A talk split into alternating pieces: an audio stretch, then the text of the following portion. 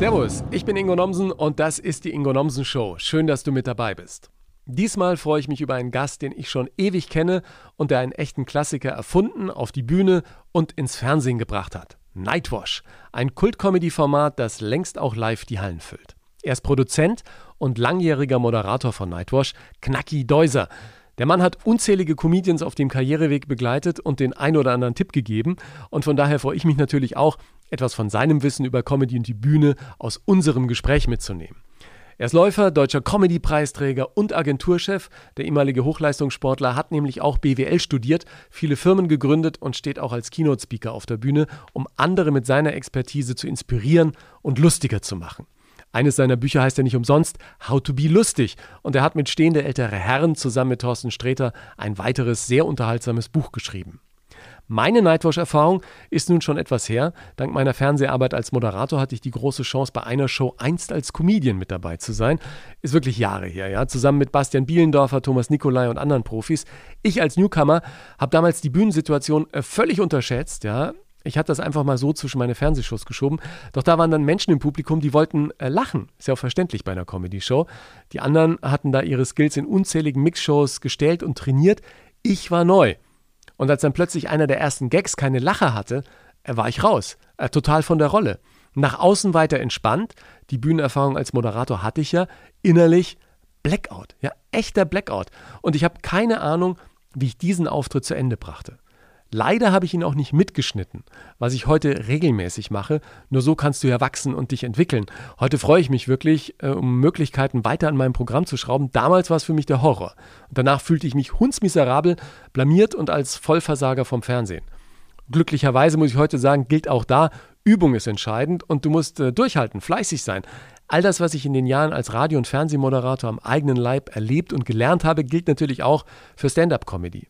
Inzwischen macht mir die Arbeit daran wirklich echt total Spaß und wenn ihr mein Buch Hilfe, ich bin zu nett schon kennt, wisst ihr, wie wichtig dabei meine Zeit in New York war. Klar, dass ich auch mit Klaus-Jürgen Deuser, wie Knacki richtig heißt, über die Hauptstadt des Stand-up gesprochen habe und mir hat unser Gespräch über Comedy und Showgeschäft wirklich viel Freude gemacht und es ist sicher auch für dich ein spannender Blick hinter die Kulissen. Mal abgesehen davon, dass du auch ein paar Stand-up-Tipps mitnimmst und die ausführliche Geschichte der Nightwash Initialzündung. Viel Spaß mit uns. Ladies and gentlemen, open your ears. It's the Ingo Nelson Show. Grüß dich, Knacki. Hallo, Ingo. Das letzte Mal, ich habe vorher überlegt, wann haben wir uns das letzte Mal gesehen, aber das letzte Mal habe ich dich gesehen und diese Erinnerung ist total äh, fest in meinem Kopf geblieben. Bei einer Veranstaltung in Düsseldorf, da hast du moderiert oder ein Stand-up gemacht, aber ich erinnere mich eigentlich nur noch dran, dass du geredet hast und auf zwei Rollen standest und deine Füße die ganze Zeit diese Rollen bewegt haben und das war dann auf, auf so einer Kipp-Vorrichtung äh, nee, gestanden. Ich dachte mir, ja, ja, ich habe mit Roll schon auf den Tisch gesteppt, genau. Und ich habe gedacht, sag mal, äh, was, was, was macht der da eigentlich? Ich hatte die ganze Zeit Angst, dass du irgendwie von dem Ding runterfliegst und dachte mir, äh, warum kann der das? Der ist ja ein Artist. Ja, äh, tatsächlich konnte ich sowas. Ich konnte so alles. Ich konnte, es gab nichts eigentlich früher aus der alten Schule, was ich nicht irgendwann mal gemacht habe von Jonglieren, Steppen. Ich konnte auf dem Seil ein bisschen laufen, Feuer spucken. Das war so frühe 80er da hast du dir alles beigebracht. Das, das kam noch aus so einer ja, Fools-Gaukler-Welt. Ähm, und dann ist eigentlich das Rollschuhsteppen, das habe ich tatsächlich nur bei Gene Kelly im Film gesehen, irgendwann aus den späten 40ern, äh, vorwiegend heiter. Da hat er, ist er auf Rollschuhen gesteppt und dann wollte ich das mein Leben lang machen, habe mir so alte Rollschuhe besorgt und äh, stand irgendwann mal damit auf dem Tisch. Ich habe die Nummer bestimmt tausendmal gemacht. Ich habe sie jetzt aber, ich würde mal sagen, ähm, der Motivation, dem, dem Alter geschuldet, drei Jahre lang nicht mehr gemacht. Ich weiß auch nicht, ob ich sie nochmal mache. Ja, aber ich meine, du bist ja jemand, der sich gerne neuen Herausforderungen stellt. Jetzt wirst du in dem Jahr, wenn ich das richtig nachgerechnet wirst du 60 dieses Jahr? Ich werde, äh, ja, ich kann es mir irgendwie auch nicht so richtig vorstellen und äh, versuche es mir auch immer wieder schön zu reden. Aber ähm, also ich fand fünf schon irgendwie eine merkwürdige Zahl. Ähm, ich erzähle aber dann immer allen anderen, mit denen ich arbeite, Leute, ich hatte mit 30 die erste Midlife Crisis, ja, aber ähm, ja. Ähm, also es ist jetzt keine Midlife Crisis mehr, es geht zu dem, also es wird alles so endlich, ja, also ich habe äh, irgendwann mal gesagt, ich finde älter werden überhaupt kein Problem, überhaupt kein Problem, wenn es irgendwann mal aufhören würde. Ja, genau, das ist ja das Schlimme. Irgendwann hört es auf. Aber ich finde ja auch, dass das Alter äh, im Kopf das Entscheidende ist. Und da habe ich das Gefühl, also auch wenn man dann im Zuge der Arbeit Menschen äh, kennenlernt, die, die altern ja dann auch nie, weil man ja irgendwie selber immer äh, mitaltert, oder? Also ich ja. glaube, die, dieses äh, Schreckgespenst Altwerden, das hat für mich im Zuge des selber Altwerdens oder Älterwerdens äh, immer mehr an seinem Schrecken verloren. Ja? Ja und nein. Also sag mal so, ähm, ich fand das jetzt ehrlich gesagt auch nicht so, so dramatisch. Ähm, hat einen, Vorteil, ich, ich mache ja immer noch wirklich so quasi Master-Hochleistungssport. Also so, ich gehe auf Senioren-WM oder äh, da laufe ich. Und da hat das Älterwerden hin und wieder Vorteile, weil du in eine neue Altersklasse kommst. Ja, und dann bist du plötzlich. da ist keine Konkurrenz Jüngste. mehr da, oder was? Also, genau. Jetzt, jetzt komme ich eigentlich dieses Jahr in die nächste Altersklasse und ich bin der Jüngste. So, also das heißt, ich habe jetzt fünf Jahre Vorsprung. Ähm, und das ist tatsächlich so einer der, der netten Nebeneffekte. Ähm, Tatsächlich ist aber so, meine, meine Eltern leben noch, sind 82, 87 bei meiner Frau, die Mutter. Ähm, und du, du bist jetzt ständig mit diesem Thema Alter auf einer anderen Generation beschäftigt. Ja, darüber habe ich ja. mir, wenn ich ehrlich gesagt, bis vor ein paar Jahren, das lief alles so, die waren alle fit und du hast nicht so richtig dir Sorgen gemacht. Das heißt, du warst, wenn du das Thema Alter gehört hast, immer nur dich gesehen und hast gedacht, mhm. jo, ich werde älter, wie doof. Äh, oder komm, ist ja. nicht so schlimm, ich mache es besser. Ähm, aber jetzt siehst du schon mal noch eine andere Seite und bist dann auch noch in dieser, jetzt in der letzten Zeit der Pandemie damit beschäftigt. Ähm, ja, ich finde, Alter ist schon ein Thema und man geht dem gerne auch mal aus dem Weg. Ähm, aber ich finde, man sollte sich den schon stellen, einfach zu überlegen, was passiert, was man machen kann. Es ist nicht wirklich dramatisch, aber es ist halt doof. Ja. Ja, ich habe diesen neuen Bezug zum Alter ja mit dem Tod meines Vaters jetzt auch schon über vier Jahre her ja. äh, plötzlich äh, bekommen, weil man plötzlich der, der älteste Sohn der Familie ist ja. und so und dann plötzlich denkst du, oh, jetzt musst du äh, doch erwachsen werden, ja und ja, genau. Äh, hat sich nicht umsonst danach auch so eine ganz andere Wick Entwicklung in meinem Leben ergeben, wo ich so für mich den den alten Ingo wiederentdeckt habe, der da als äh, 17-Jähriger nach äh, München gefahren ist und in Filmstudios an den Türen geklopft hat, um irgendwie reinzuschnuppern und das Showgeschäft von ganz unten zu lernen. Ja. Und du hast ja jetzt äh, quasi auch schon vor ein paar Jahren auch eine Leidenschaft deiner Jugend wiederentdeckt, eben das Laufen, von genau. dem du gerade gesprochen hast. Die Senioren-WM in Malaga, der 800-Meter-Lauf, das war sozusagen dann äh, dein erster Wettbewerb. Ja. Was war denn der letzte? Ähm, ja, das Problem war letztes Jahr... Ähm ähm, habe ich mich kurz vor den entscheidenden Wettkämpfen ein bisschen verletzt. Ich war, ähm, also 2021 im Frühjahr war ich in absoluter Hochform. Also so fit war ich in meinem neuen Läuferleben kein einziges Mal. Ähm, also deine Strecken sind dann die 800 Meter und 1500, Ja, oder? ich laufe aber auch aus mal so einem Volkslauf 5 oder 10 Kilometer, das ist jetzt auch nicht so das Problem. Ja, ähm, ja aber ich habe jetzt tatsächlich ein, ein Riesenproblem. Ich kriege vermutlich eine neue Hüfte. Ich habe... Äh, Oh. Ja, ja, es ist so, so. Das heißt, ich leide mich jetzt schon so anderthalb Jahre äh, durchs, durchs Laufen. Das geht alles. Ähm, wir haben heute nach unserem Podcast, auf den ich mich noch gefreut habe, äh, gehe ich ja. jetzt zum, zum nächsten und checke nochmal, ob wir das jetzt final machen. Äh, aber so richtig ja. sehen wir nicht mehr, äh, was wir da noch hinkriegen. Das ist, äh, obwohl ich ja. Ähm, super fit bin und auch nicht besonders schwer bin, äh, aber ich habe halt so viel Blödsinn in meinem Leben auch früher gemacht, auch Artistik und Springen und Machen. Und äh, ja. jetzt hat es meine Hüfte abgekriegt, was mir meine Pläne für dieses Jahr so komplett durch den Wind geschlagen hat. Also ich war so, ich war so, ich habe gedacht, so dieses Jahr werde ich 60, wie doof, aber ich mache eine riesen Party und die äh, Seniorenweltmeisterschaften, die Masters, was ich einen viel cooleren Begriff finde, sind in Finnland. So, und da war alles drauf Ach, ausgerichtet. Cool. Ich wollte in Finnland 800 und 1500 laufen und im Oktober bei der Straßen, bei der deutschen Straßenmeisterschaft noch äh, in meiner Altersklasse 10 Kilometer, weil ich eigentlich so alles kann.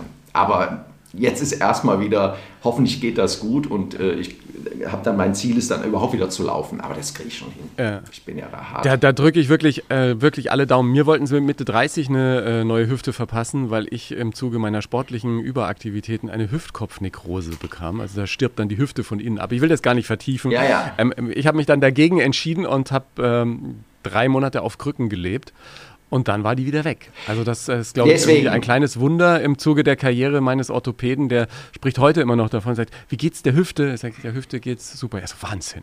Wahnsinn. Also ich bin damals ja. auch von Pontius äh, nach Pilatus gelaufen.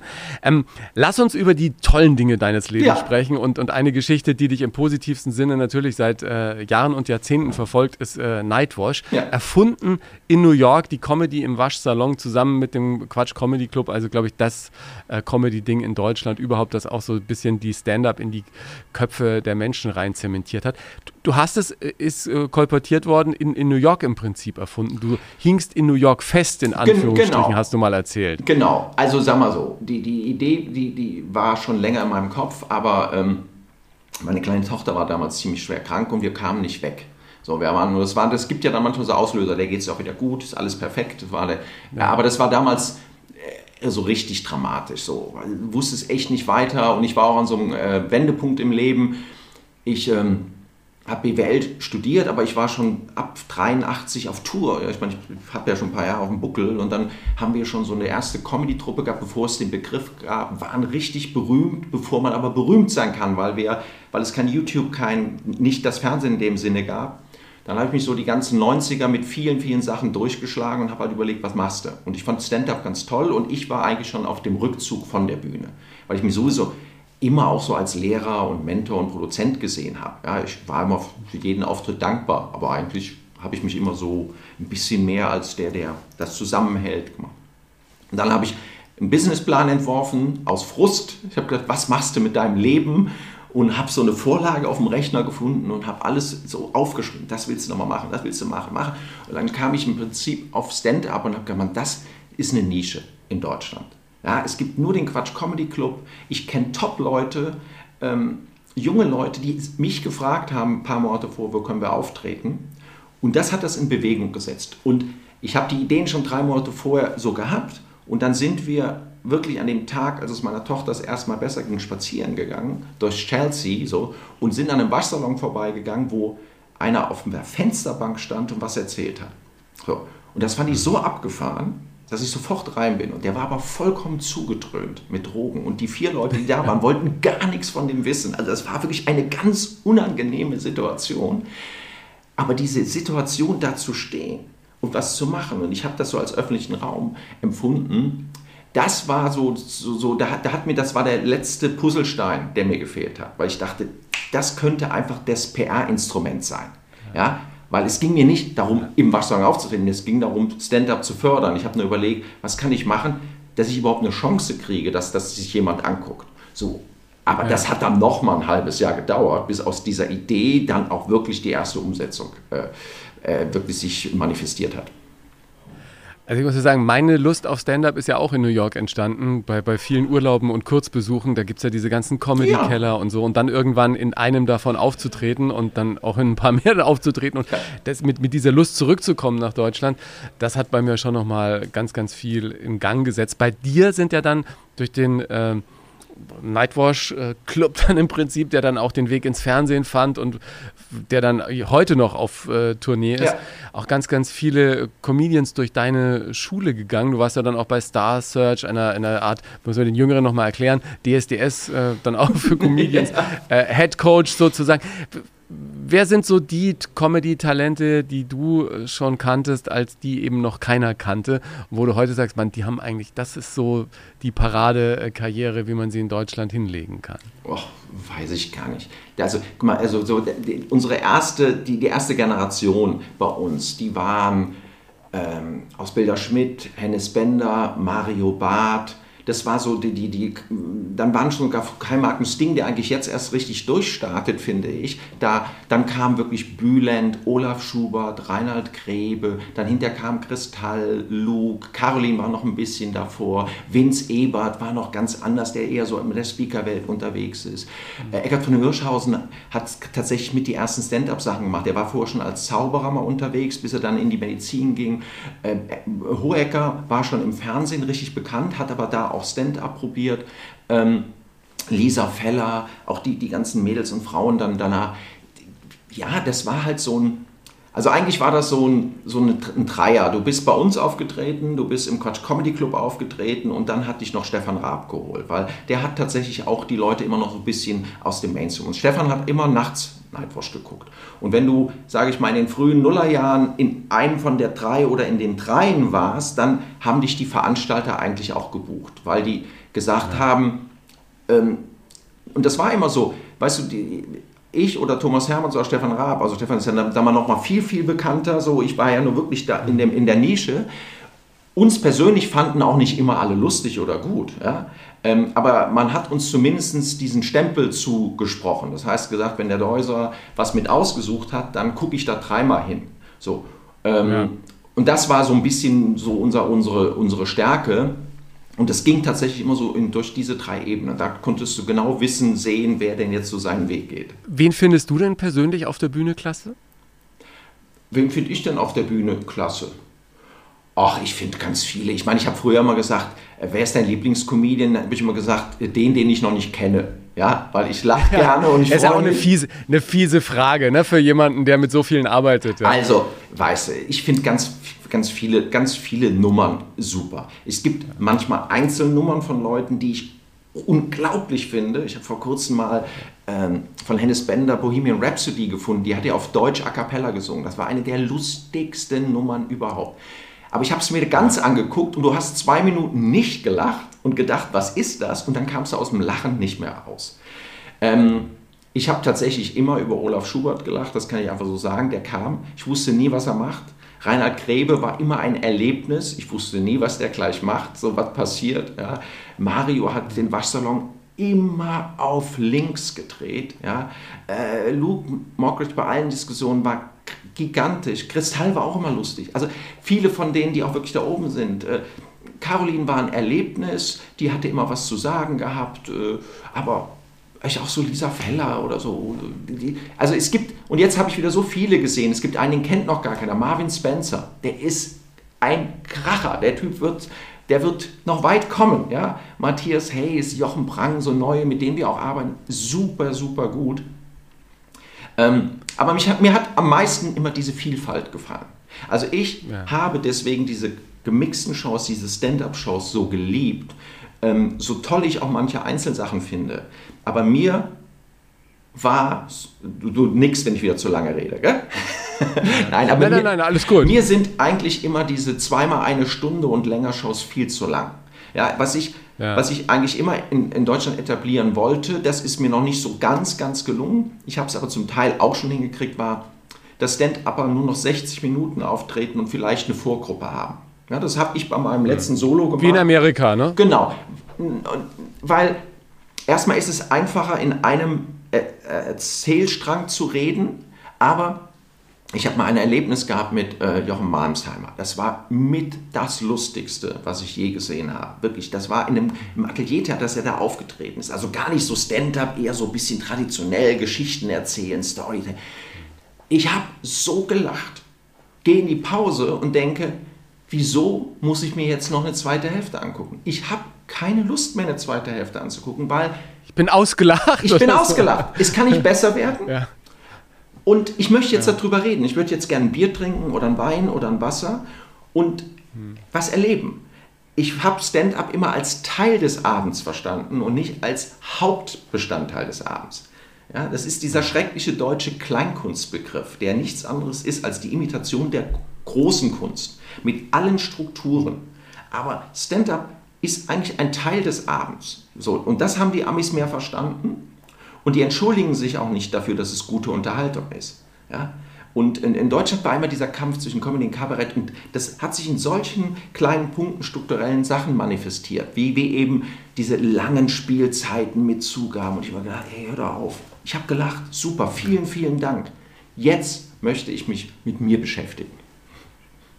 Ja, die, die, Geschichte mit der Zugabe, ich habe neulich äh, meine erste ausverkaufte Show gespielt äh, zwischen Bonn und Koblenz. Äh, in, in einem Hotel, die das regelmäßig machen, wo ich, ich weiß gar nicht, ob du da auch an der Wand hängst. Ähm, in, in, in der Post in Waldbreitbach. Ach, und das war ein super Publikum. es war super. Und ja, war, war, war super. Ja. Essen vorher Ja. gigantisch. Und dann gehst du auf die Bühne und dann ist es fertig und dann spiele ich noch, äh, noch ein Lied und dann ist fertig und das große Licht geht an und dann stehen zwei Leute auf. Noch ein Druff, noch ein Druff. Und ich so, ey, noch einen Druff. Ähm, ich, ich kannte das ja von meinen Bands immer, ne? Wenn du mit der Band, wenn du auch schon zwei, drei Bierchen hast oder andere äh, Dinge und dann sind alle gut drauf und du spielst noch eine Zugabe und noch eine, noch eine. Und irgendwann gehen die ersten, weil es halt einfach zu lang ist, ne? Und habe ich gesagt, nee, keine Zugabe nicht mehr, mach Licht nochmal aus. Ich erzähle euch noch drei Geschichten und habe mir dann ähm, prominente Namen zurufen lassen und zu denen so meine äh, Geschichte und Begegnungen, die ich mit denen hatte. Und es ist jetzt, das, das mache ich jetzt immer ab und zu mal in den Shows, was total lustig ist, weil die denken dann immer, sie rufen irgendjemand rein, zu dem es keine Geschichte gibt. Aber bei so ein paar tausend Sendungen, da kommt dann schon was zusammen. Ja, das glaube ich Und, äh, auch. Es ist mir jeder irgendwann mal vor die Flinte gelaufen. Und das ist dann immer sehr lustig und dann ist nach dreien aber auch. Ähm, Ja, also Aber auch ich gut. finde, so, wenn ich mit Menschen, Leuten arbeite, dann sage ich mal, Vorträge sind ganz einfach. Du hast die magische erste Minute, dann musst du was erzählen und dann musst du einen Sack zumachen. Ja? Und äh, das sind die drei wesentlichen Punkte. Du musst halt überlegen, wie du die kriegst und packst. Dann bist du dafür für deinen Inhalt verantwortlich und dann musst du halt gucken, dass du auch mal gehst. Ja, du musst die auch mal hungrig nach Hause gehen lassen. Du musst auch mal gucken, dass sie sagen, ich kaufe wieder ein Ticket. Du musst nicht alles immer zeigen. Ja? Weil, weil du musst auch, sag mal, da muss mal was offen bleiben. Ein Wunsch, mehr zu erfahren von dir, und zu sehen. Ja? Und zu sagen, wo geht's hin? Das ist aber von außen ganz einfach zu erkennen. Du sitzt da und ich denke immer, jetzt, da ist das Timing. Geh, hau ab, reicht. Und du stehst da oben und denkst, ach, glaube ich, mach noch mal ein oder aber die haben mich aber heute lieb, was? Und die Leute sagen, ja, jetzt geht das schon bis halb elf, da kann ich doch bis elf bleiben, ja. So und ähm, Ja. das sind oft unterschiedliche Motivationen. Wir sind auch Deutsche und sagen, ich habe so viel Geld bezahlt, der soll, der soll mal so lang spielen wie möglich, ja.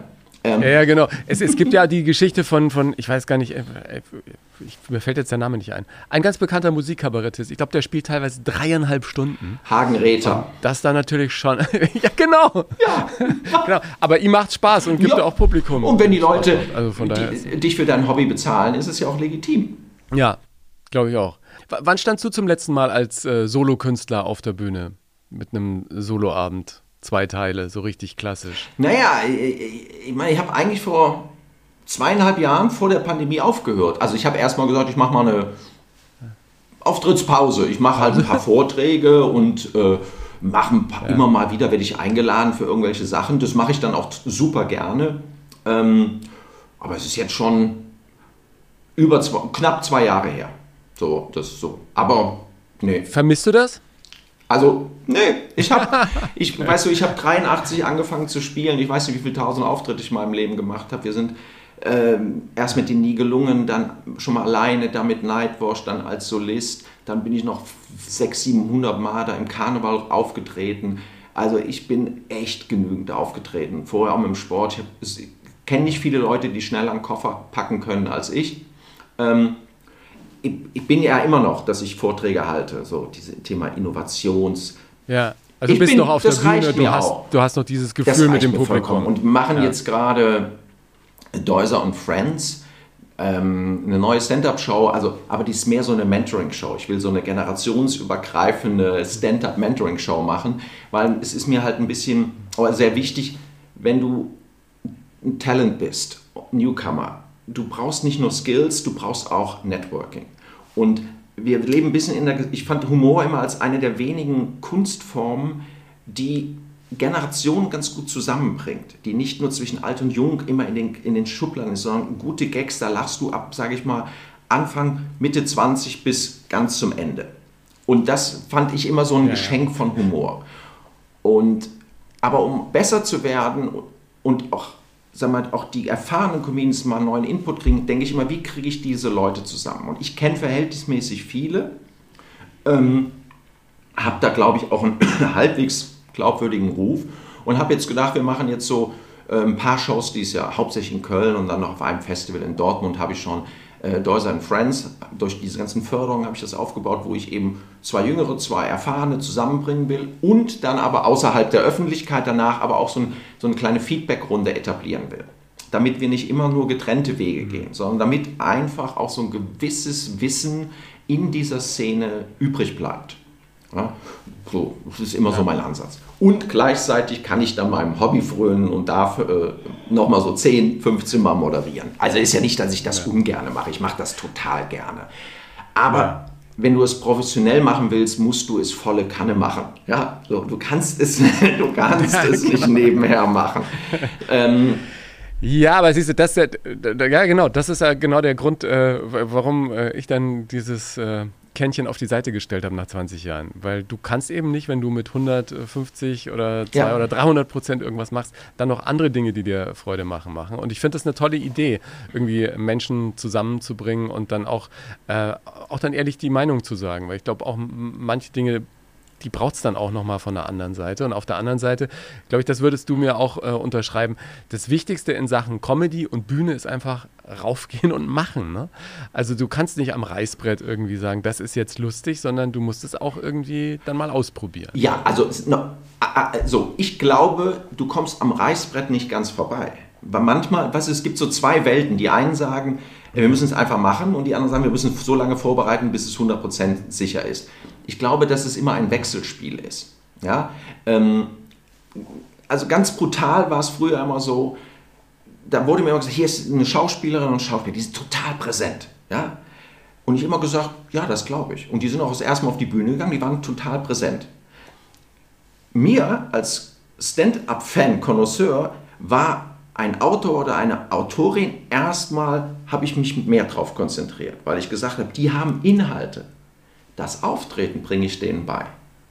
Aber nur weil du präsent auf einer Bühne bist, hast du nicht unbedingt guten, gutes Material. Das ist fast schwerer. Hat auch funktioniert. Ich kenne auch Beispiele, die sich dann wirklich vom Schauspiel auf Stand-up hingearbeitet haben. Aber in der Regel kam es vom, vom Denken, vom Autorentum, Ideen und dann den Mut. Dann kommt dieser Mut, hinzugehen.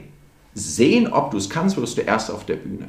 So, und an dem Schritt kommst du auch bei allen Büchern, bei allem Coaching, bei allen Tutorials nicht dran vorbei. Du musst dich da hinstellen ja, genau. und das Zeug erzählen. Und manchmal musst du die Leute angucken und denken, boah, ich wäre gern noch schon weg. Ja, ja, ja genau. Und manchmal denkt man auch, äh, das ist eigentlich, also jetzt in meinem Fall dachte ich immer, oh nee, das ist zu hart, das kannst du nicht erzählen.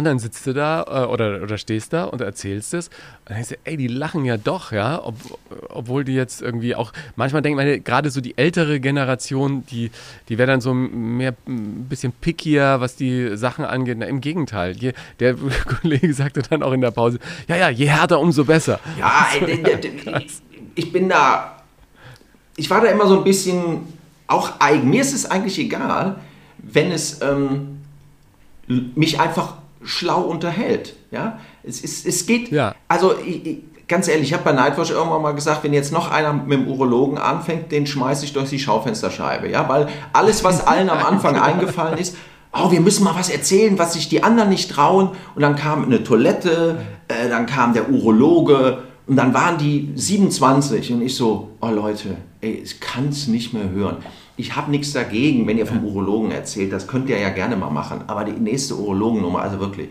da war mal, da hat jeder über Starbucks erzählt und früher alle über McDonalds. Ist ja auch egal. Ähm, aber bei Stand-up, was, also das, was lange bei Leuten dauert, bis es kapieren, ist, es ist eine Dienstleistung. Dein Job ist es, mich zu unterhalten, nicht dich zu unterhalten. Ja? ja. Das machst du aber mit deinen Geschichten. Und deine Geschichten musst du so erzählen, dass ich da unten irgendwann, stimmt, oh nee, wie du, oh, das gibt's ja gar nicht. So. Und alles ist legitim, wenn du den richtigen Dreh findest. Ja? Ich habe mich über Urologennummern aufgeregt und ab und zu habe ich mich weggeschmissen, weil ich dachte, naja, so habe ich es dann doch noch nie gehört. Also, ja, genau. aber noch mehr habe ich mich gefreut, wenn jemand einen Ansatz hatte, wo ich, den ich noch nicht zehnmal gehört habe. Aber letztendlich war mir ja. total egal. Hauptsache, es hat, man hat aber verstanden, dass es ein Job ist und nicht äh, Selbsttherapie. Ja.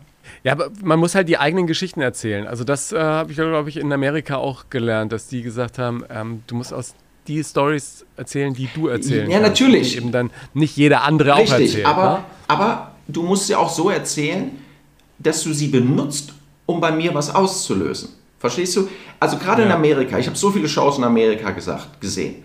Und warum die so gute Leute haben, ist, weil die so viele haben. Ich habe mit Sicherheit viel mehr schlechte Stand-Upper in Amerika gesehen als in Deutschland. Ich habe so viele schlechte Stand-Upper gesehen, die eigentlich immer nur, ich bin so traurig, ich bin ein Single, ich krieg niemanden ab. Dann sitzt du da unten und beim zehnten denkst du, ja, dann mach was. Ja, es genau. interessiert mich nicht, ob du Single bist. Ganz ehrlich, es interessiert mich, ob ich Single bin. Ja? ja. Und wenn du guter Künstler bist und du bist zehn Jahre Single, sorry, dann machst du was falsch, dann hast du deinen Job nicht verstanden. Ja, dann unter, weil wenn du Leute unterhalten kannst, wirst du irgendjemanden auch kennenlernen. Also ganz heikles Thema. Ja. Für mich war es immer so, klar musst du aus dir die Sachen rausholen. Aber, und natürlich ist das eine Haut von Selbsttherapie.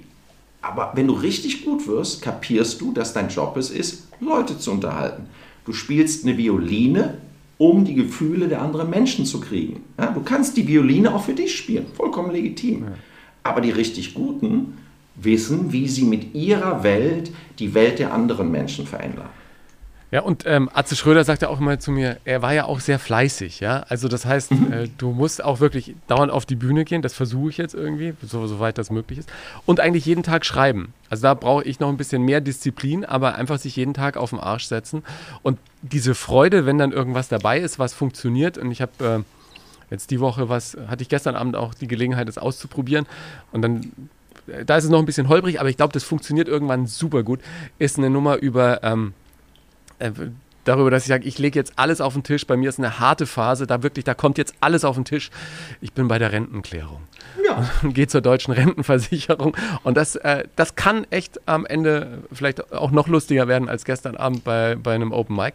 Aber das sind so Sachen, wo ich dann denke, ah, das ist cool, das hat Potenzial, das ist äh, Rentenklärung. Wenn das jeder machen würde, das würde uns viel Leid ersparen, ja. Jan Hofer und Let's Dance ist kein Perfect Match. Ja, aber das ist so, aber weißt du, ich glaube, das ist deshalb ein gutes Thema, weil es eben auch alle Leute betrifft. Ja. Und wenn du das so erzählst und dich manchmal noch, also das ist immer so, ich, ich sage immer allen, überleg, was die anderen dabei denken. Wo, wo kriegt ihr die? Ja. Wie packt ihr damit?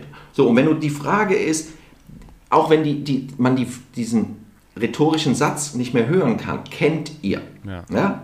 Aber wenn du wenn du dieses kennt ihr davor setzen kannst, finde ich, bist du auf diesem Weg. Kennt ihr, wenn ihr was macht, was ihr noch nie machen wolltet, dann sagen alle ja.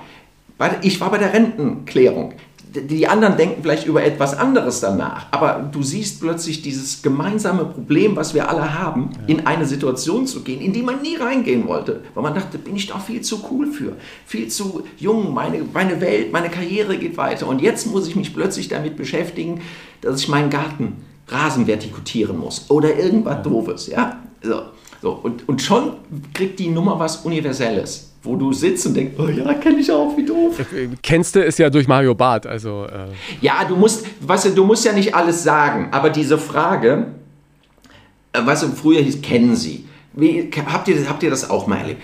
Es geht eigentlich darum, diese, diese Frage, die ist eine rhetorische Frage, aber die ist beim Schreiben ganz gut, weil die weil die, die, die Leute mitholt, die Leute sofort denken, ja, so ist es bei mir auch. Oder die, das Transfer, die Transferleistung dann erschaffen. Ja? ja. Kennt ihr, wenn du, wenn, du, wenn du irgendwas machst, was dir ganz unangenehm ist und dann machst du es doch und dann machst du es manchmal so mutig, damit alle denken, wo du bist, ja so cool und dann geht es voll in die Hose. Ja. Weiß nicht so. Aber und schon kommst du, kannst du ins, ins, ins Storytelling, ins Erzählen ja. gehen. Und dann musst du halt wirklich äh, fleißig sein und auch One-Liner und Gags und Auflösungen ja. schreiben. Naja. Ich kann unglaublich gut Geschichten erzählen und mir fehlt immer die, der, der, Gag. ja, genau. Das, das, ist eine tolle Story, ja, aber kein Gag. Genau. In Amerika sagen die ja bei, bei diesen Stand-Up-Mix-Shows ähm, in der Minute vier bis fünf äh, Lacher. Ähm, was ich schon ein straffes äh, Programm dann äh, finde. Ne? Auch als Zuschauer muss der ja. mit jedem Lacher irgendwie äh, mitkommen. Ich glaube, in Deutschland ist es ein bisschen anders. Da muss die Gagdichte nicht ganz so hoch sein, aber die äh, Geschichten und der Gag am Ende müsste dann vielleicht ein bisschen stärker sein. Weiß ich nicht. Am Ende musst du ein Star werden. Ganz ehrlich, wie du das wirst, ist mir. ja, aber das ist doch so. Das ist doch, wenn ich ehrlich bin, ist das totaler Bullshit, wie viele Lacher ja. da sind. Wirst du danach wieder gebucht? Kaufen die Tickets, dann kannst du das Comedy nennen und es lacht kein Mensch. Ja. Bist du erfolgreich. Du, du, du, du, du, weißt du, die kauft keiner Ticket und dann sagen die, also es war eine super Show, aber ich habe mal ihre Lacher gezählt, ich gebe das Ticket zurück. Verstehst du? Ja, es ist das Gefühl, das ne? sind so, so Werte, die, die, du nimmst, aber wenn du mit, gerade, du musst, zum Beispiel haben Leute früher gerne gedacht, ich muss sofort einen Lacher haben. Und haben sofort einen Lacher, einen Gag gemacht. Und dann ist der Lacher in die Hose gegangen. Und dann war da ein ganzer Entrance im Eimer. Weil nämlich die Leute gedacht haben, oh, das hat aber nicht funktioniert. Dann wurdest du nervös, die waren unsicher. Ja. Das heißt, diese, die, du musst eigentlich, finde ich, man muss die ersten paar Sekunden auch mal brauchen, um erstmal Hallo zu sagen. Ja. Je bekannter du bist, umso einfacher wird es, weil die Leute haben eine feste Erwartungshaltung und wissen, du bist ein Könner oder eine Könnerin. Ja. Bist du neu, gucken die dich erstmal an, weil die wollen immer wissen, wie sieht denn der oder die aus. Mhm. Und, und da denke ich immer, gebt, lasst euch am Anfang mal 30, 40 Sekunden Ruhe. Da, brauchst, da musst du erstmal souverän sein und nicht lustig. So, und dann musst du die sympathisch werden, auf deine Seite holen und dann musst du abfackeln. So, und dann musst du halt klassisch anziehen, anziehen, anziehen, Luft lassen. So. Aber, aber, aber ich finde, dieses, diese, diese Anfangssequenzen, ja, da, da wird viel zu häufig über Gags nachgedacht, als wie Zuschauer fühlen und denken und kennen die mich dann kann ich anders spielen, als wenn die mich nicht kennen. Ja, das war bei ja. mir das große. Und diese Situation zu lesen, das ist eigentlich die große Kunst. Also als Moderator, ne, mache ich das mhm. ja nun auch schon ein paar Jahrzehnte. Ja. Da weiß ich, wenn ich auf die Bühne raufgehe und habe irgendwie eine, bei einer Unternehmensveranstaltung Leute vor mir, dann nach den 30 Sekunden kann ich sagen, ja, das läuft. Ähm, genau. ich habe die irgendwie gut in der Spur. Aber als Comedian oder als jemand, der jetzt äh, als Entertainer auf die Bühne geht und die Leute durch den Abend mitnimmt, ja. war es bei mir bei den Anfangs-Mix-Shows immer schwieriger, wenn die gesagt haben, ja, ihr kennt ihn alle aus dem Fernsehen gesehen, er hat 100 Jahre moderiert, er macht das und das und das und jetzt ist er hier und, und versucht lustig zu sein oder so, ne? Und dann kommt, kommst du auf die Bühne und alle sitzen da und sagen, ja, du Fernsehfuzzi, jetzt zeig mir mal, wie lustig du bist. Damit musst du dann, also wenn du das aber schon vorher weißt, ja, wenn du weißt, was die vorher denken, ja, ja. musst du eigentlich die Antwort geben, was die denken und dann hast du gewonnen. Das, die, ja. weißt du, die, ich finde, Moderieren ist so eine große Stärke, weil Moderieren ist einfach eine andere Arbeit.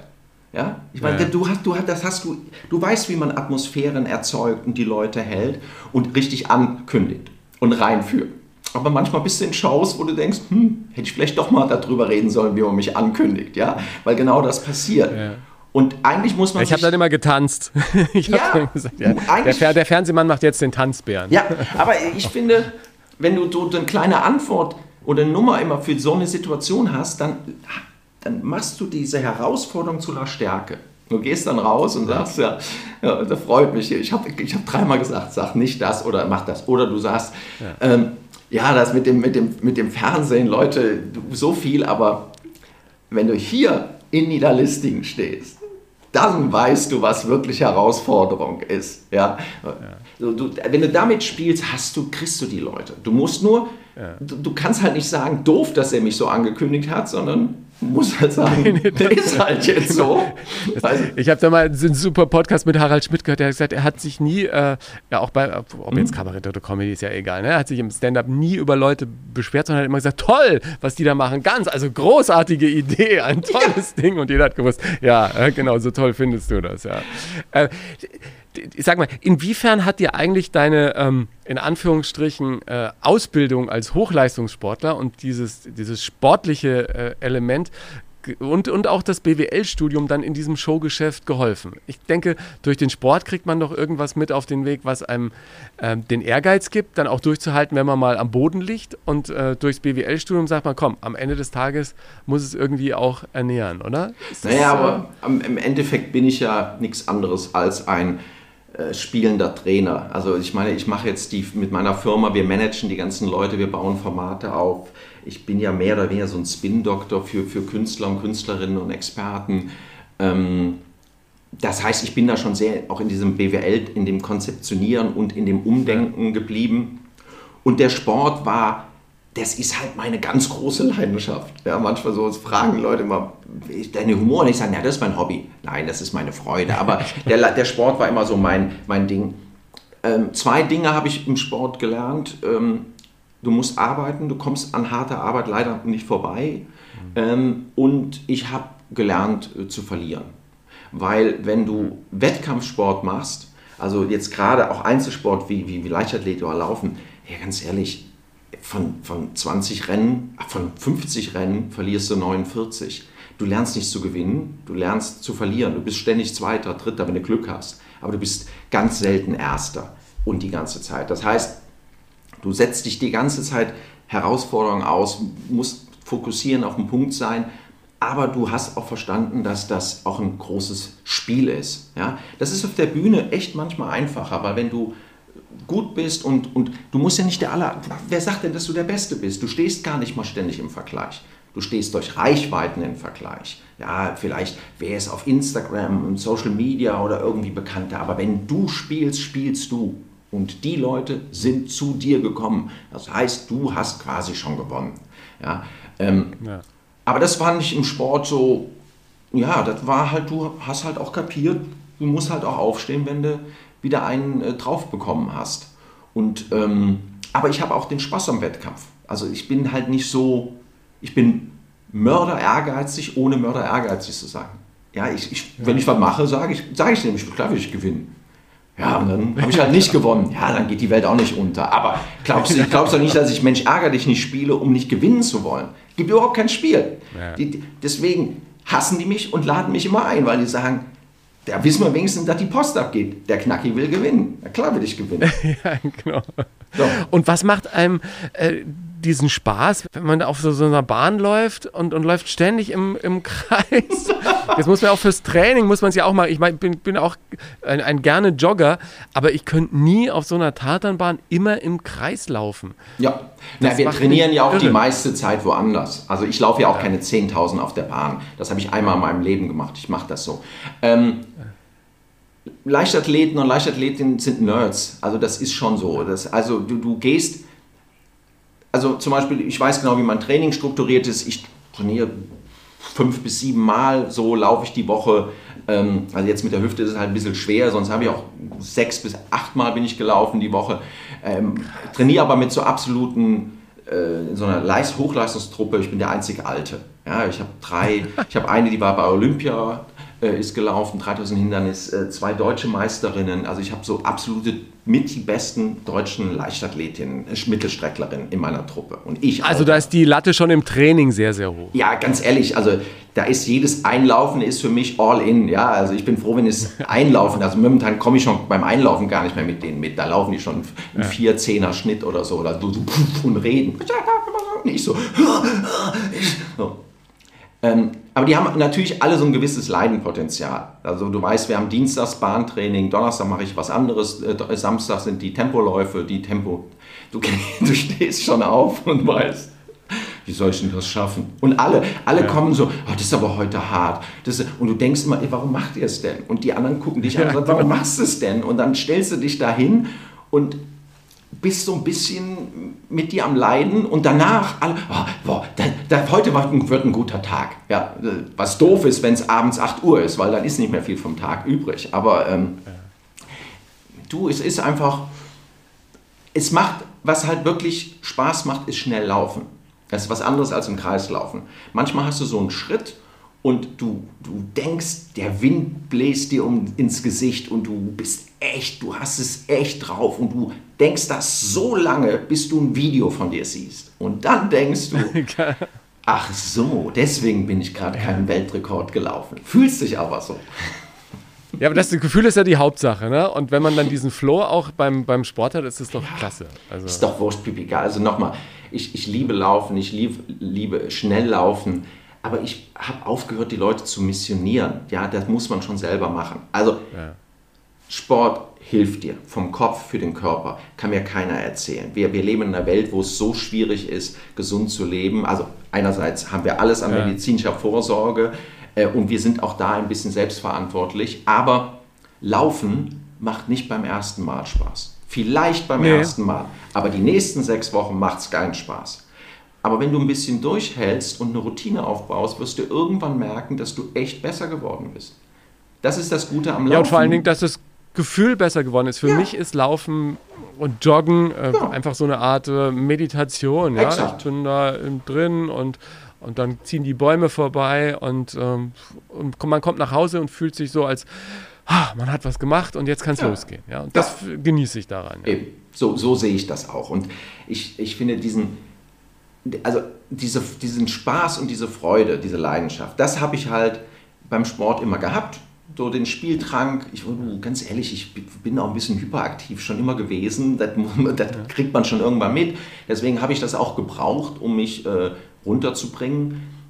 Aber ich lasse mir diesen Spaß bei den Sachen nicht nehmen. So, und deswegen mache ich auch so, so bekloppte Sachen, dass ich halt bis zum bis ich kann, auf irgendwelchen Weltmeisterschaften versuche zu laufen. Das ist doch ein großes Abenteuer. Das hat doch nichts mit, mit, mit Ehrgeiz. Das ist wirklich, weil ich das lustig finde. Da gehst du dahin und dann, die sind so alt, die da laufen. Also nicht ich. Die sind, Aber alle fit, ne?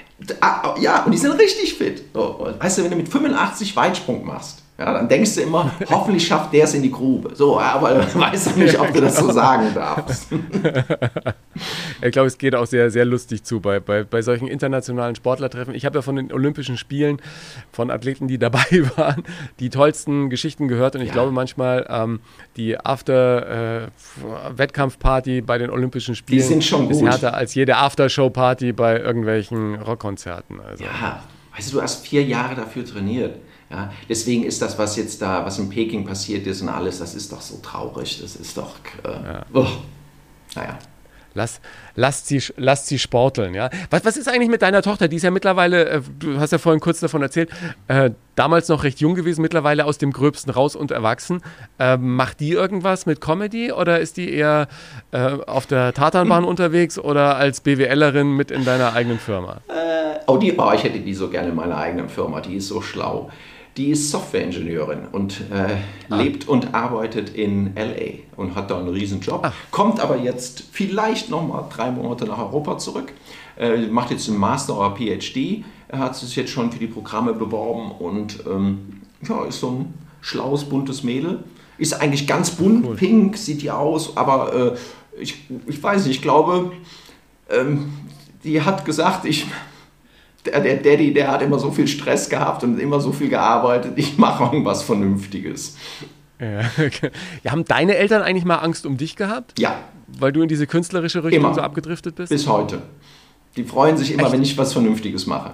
Nein, das war immer so lustig. Ähm, bei uns kommt überhaupt keiner so. Kommt ganz, ganz einfache Family. Aber mein Vater ist, kam aus Schlesien, Vertriebener. Meine Mutter kommt eigentlich vom Land. Ähm, die fanden das ganz toll. Das Größte war aber, dass ich studiere. Und, ähm, so, und, ähm, aber ich, habe immer erzählt, die ganz, die ganz bösen, wilden Sachen auf der Bühne habe ich mich nie getraut, weil meine Eltern da waren. Ich habe hab damit kein Problem gehabt, nackt über die Bühne zu rennen oder irgendwas zu machen. Das war, mir war das echt alles, also das ging mir echt alles ein bisschen am Arsch vorbei. Aber ja. meine Eltern, die das immer so nett fanden, die waren immer mein begrenzendes Element. Ich habe immer mich nicht getraut, meinen Eltern einen vor den Kopf zu hauen. Und dann saßen die da also schon wieder und fanden wieder alles nett, was ich mache. Und ich immer so, oh bitte, jetzt lasst euch doch mal scheiden. Jetzt trennt euch mal. Jetzt findet mich doof. Enterbt mich. Macht irgendwas, damit endlich der richtige, wahre Theaterpunk aus mir rauskommt. Aber nein, da sitzen meine Eltern wieder, klatschen wieder. Oh, du hast dich aber gut verkauft. Und ich immer, oh, ich halte es nicht mehr aus. ja, genau.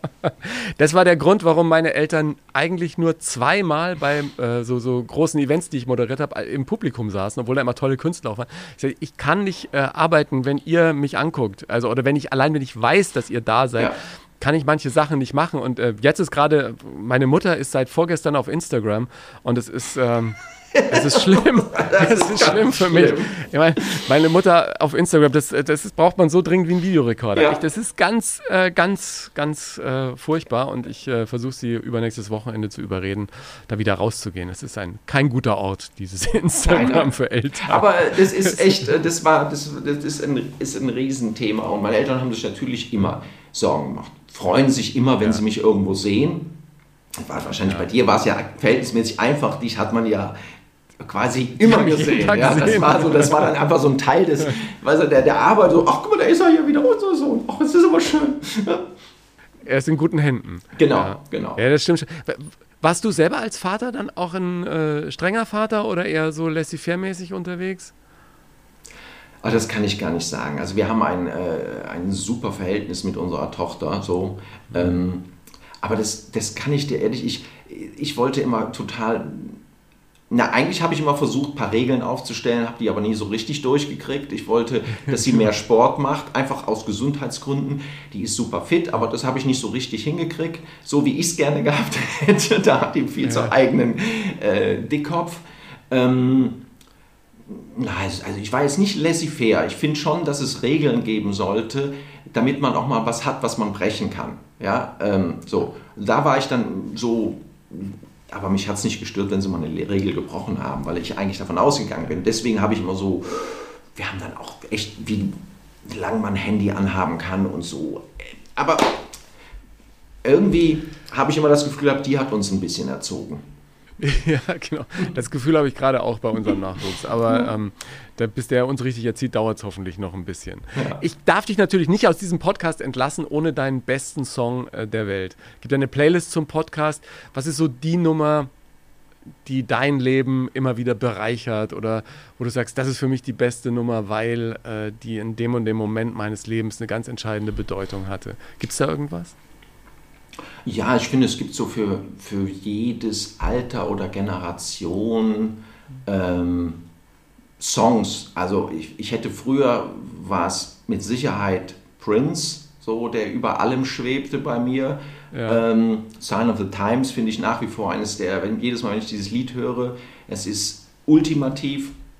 Ähm, Haken dran, die, die würde ich schon mal, die würde ich, die würde ich äh, schon mal nehmen. Das finde ich ganz klasse, die Nummer. Ja, also das ist wirklich ein, das ist so, das andere war dann immer Nirvana, das war dann so, so meine, meine ja. ausgehende Zeit, fand ich großartig. Dann habe ich ununterbrochen äh, von The Roots Seeds gehört, das Lied. Das, hab, das war auch so eins, was ich bestimmt fünf Jahre lang gehört habe. Und dann habe ich irgendwann mal fünf Jahre lang hintereinander Kings of Leon gehört. So, also da, da bist du so, so ein bisschen durch. Aber ähm, so Prince, Prince finde ich super. Das war das erste Mal, wo ich wirklich so, so, wo ich so, wo ich so einen hatte, dass das ist abgefahren. Das finde ich, äh, ja. das war, ich kam so aus den späten 70ern, da hast du alle so ein, so bist du da fing die Rocks und die Punk-Sachen, da war ich, bin ich, das fand ich dann viel spannender, so die New Wave-Sachen als die ganzen Hippie- und, und Glam-Rock-Sachen. Aber bei Prince kam dann so die Verbindung, dass es nicht so ein softer Soul war, sondern dass es einfach ein Hauch Gitarre dabei war, was immer meine Rockseele befriedigt hat, aber wo ja. ich dachte, was ein geiles Lied. Ja. Und ein, ein Wahnsinnstyp. Ich äh, habe ja. einen Freund, der war bei einem Konzert dabei, da hat er seine Gitarre ins Publikum geworfen und hat die einem Typen in der ersten Reihe geschickt. Ja, ich, hab, ich war auf fünf also, Konzerten also, von Prince. Ich war, habe da immer früher, das war so das Größte, den zu sehen. Da habe ich gedacht, der oh, Typ. Geil. Ich habe ihn leider, äh, ähm, leider nie äh, live gesehen, aber die Best of Prince hat mein Kleiner jetzt immer rausgezogen aus dem CD-Regal und äh, das kann er jetzt ah, die CDs cool. einlegen und schiebt die dann immer wieder rein und das finde ich irgendwie ist immer ein guter, ja. äh, guter Soundtrack ja. zu Hause. Ja. Wie, wie, sieht dein Jahr noch aus? Äh, was sind deine nächsten Herausforderungen, die du vor der Brust hast? Ähm, oh, oh, oh, das ist ein, das ist ein äh, das hört gar nicht ich auf. Ich dachte jetzt, du sagst, die, die nächste Firma wieder verkaufen. Als guter BWLer hast du natürlich irgendwie ja, ja. Nein, ich viele Firmen hochgezogen, ja, weitergetragen genau. und Nein, so. nein, also Moment Ich finde das wirklich, also Entschuldigung, ich muss ja. das ganz kurz sagen, ich finde das eine, eine, also rein betriebswirtschaftlich oder, oder was, was ähm, den, den Manager äh, Knacki Deuser angeht, eine wirtschaftlich wahnsinnige Karriere. Du hast an Konzerne, Firmen, die du klein begonnen hast, groß weitergegeben und so. Also ich glaube, also unter uns, du müsstest, glaube ich, nicht mehr arbeiten, ja, aber man merkt, dass du da noch mit Leidenschaft dabei bist. Ja, ja auch ein bisschen muss ich schon noch arbeiten, aber ich habe ja. viel gearbeitet und viel gemacht und ähm, ja. das hat, das wäre großer Spaß. Nein, also das ganz große Thema ist wirklich, die neue Firma hier Stand Up More durch diese Pandemie zu bringen, weil das ist nicht nur die Firma, wir haben jetzt 14 äh, Künstler, Künstlerinnen unter Vertrag ähm, und die sind alle am Ende. Alle sind irgendwie genervt, frustriert, äh, also wirklich, und wir haben gerade unglaublich geile Projekte angestartet. Also ich bin, ich, wir sind immer so hin und her gerissen zwischen total euphorisch, dass wir so viel geschafft haben. Ja? Also wir, wir, wir machen jetzt gerade für den Fußballer Mario Basler eine Tour. Aber es ist unfassbar schwer, die Termine für den Herbst zu kriegen, weil klar, es ist alles komplett durcheinander. Wir machen mit dem Kai Magnus Sting eine Lesetour mit Pastewka, Annette Frier und Christoph Maria Herb. Die gerade wird, wird zusammengeschoben. Ich meine, wie gigantisch. Ich arbeite mit Ray Cokes, so einem alten MTV-Recken, an den ich durch Zufall geraten bin, den ich schon wieder so abgefahren finde. Wir schreiben einen Krimi mit dem Kai Magnus Sting. Äh, ich mache halt selber dann Deuser und Friends ein bisschen was mit dem Rolf Schmiel Bücher. Dann habe ich einen, der macht zum Thema Handlungsschnelligkeit, entwickeln wir gerade Vorträge und ganze Pakete für Unternehmen.